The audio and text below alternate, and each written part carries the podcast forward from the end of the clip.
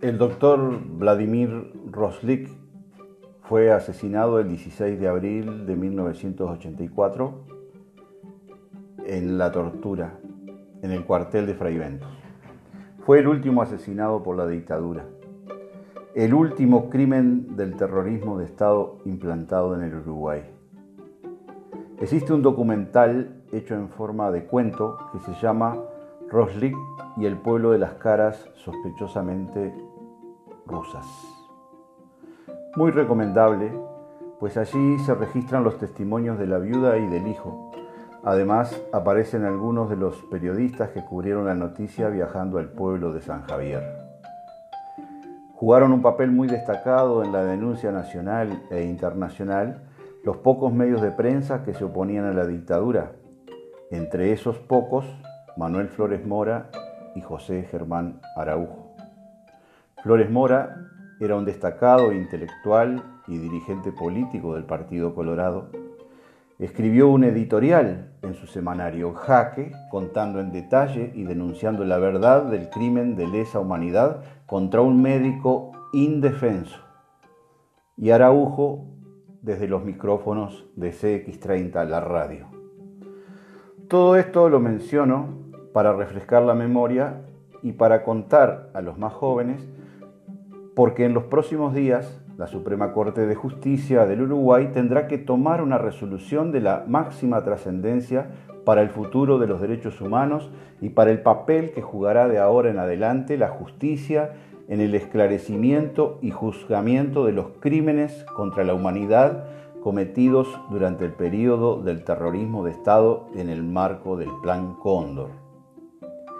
La Suprema Corte de Justicia deberá decidir sobre el caso Vladimir Roslik. Es un caso sumamente transparente porque en su momento la opinión pública tomó conocimiento horrorizada del crimen del médico de San Javier y del manejo sucio, distorsionante que quiso hacer la dictadura. Ante la evidencia de los hechos, no tuvieron otro camino que hacer actuar su justicia militar que tuvo que reconocer el crimen pero sus culpables no aparecieron ni pagaron su responsabilidad como asesinos. La muerte de Roslik intentó disfrazarse como un paro cardiorrespiratorio, pero una segunda autopsia, realizada en Paysandú por un grupo de médicos civiles, demostró que falleció por anemia aguda producida por las hemorragias provocadas por los golpes recibidos y por la asfixia del submarino. El día 8 de mayo de 1984, la Comisión Interamericana de Derechos Humanos remitió al gobierno uruguayo la siguiente información adicional recibida por parte de los denunciantes.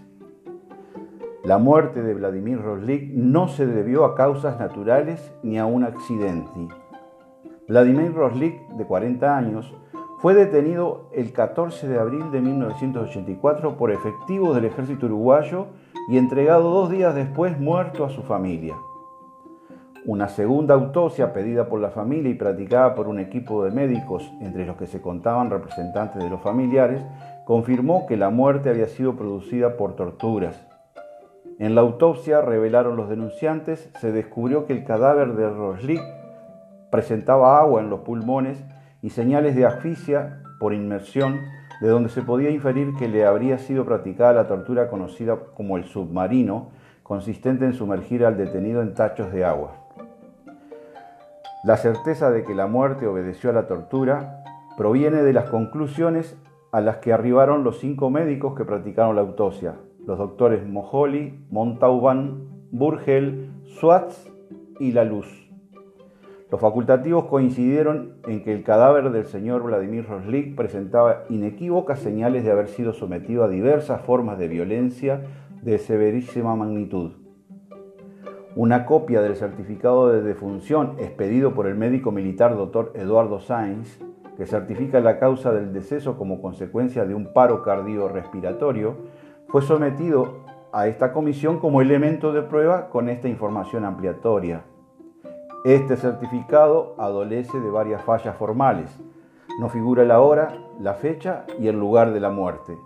No dice si se realizó autopsia. no se indica si el fallecimiento se produjo en una institución pública y tampoco tiene la firma del médico que atendió a Rosli.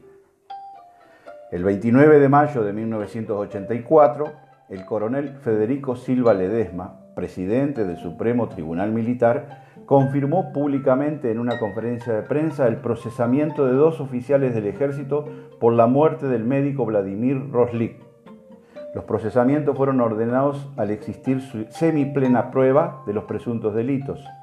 No se reveló nombres de los oficiales, pero medios de prensa dijeron que son el jefe del cuartel de Fraiventos, coronel Mario Olivera, y el mayor Sergio Caubarrere, quien dirigió la operación realizada en San Javier. Uno de los oficiales fue procesado por homicidio ultraintencional y el otro por irregularidades en el servicio. Hasta ahora, septiembre de 1984, no se ha informado si hubo sentencia en alguno de estos procesos. Con esta información disponible, la Comisión Interamericana de Derechos Humanos resuelve, primero, considerar que existen suficientes elementos de juicio para demostrar que el gobierno uruguayo es responsable por la tortura y muerte del doctor Vladimir Roslik, Segundo, declarar que tal hecho y la forma en que se llevó a cabo configura una grave violación al artículo primero, derecho a la vida, libertad, seguridad e integridad personal. Artículo noveno, derechos a la inviolabilidad del domicilio. Artículo 18, derecho a la justicia. Y artículo 25, derecho de protección contra la detención arbitraria de la Declaración Americana de los Derechos y Deberes del Hombre. Tercero, recomendar al gobierno del Uruguay que ponga en conocimiento de la comisión los resultados de la investigación y de las sanciones que se han aplicado a los responsables. Cuarto, comunicar esta resolución al gobierno del Uruguay. Cinco, si transcurrido el plazo de 90 días el gobierno del Uruguay no presentara informaciones con respecto a las medidas tomadas, la Comisión incluirá esta resolución en su informe anual a la Asamblea General de la Organización de los Estados Americanos de conformidad con el artículo 59, inciso G, del reglamento de la Comisión. Nosotros podemos asegurar que la opinión pública sigue esperando que se haga justicia para el doctor Vladimir Roslik. Es la única manera en la que nunca más terrorismo de Estado en Uruguay se haga realidad. Los crímenes contra la humanidad perpetrados por el Estado deben ser juzgados como lo fueron los crímenes nazifascistas en la Segunda Guerra Mundial. Desde 1948 existe la Declaración Universal de los Derechos Humanos y Uruguay lo firmó.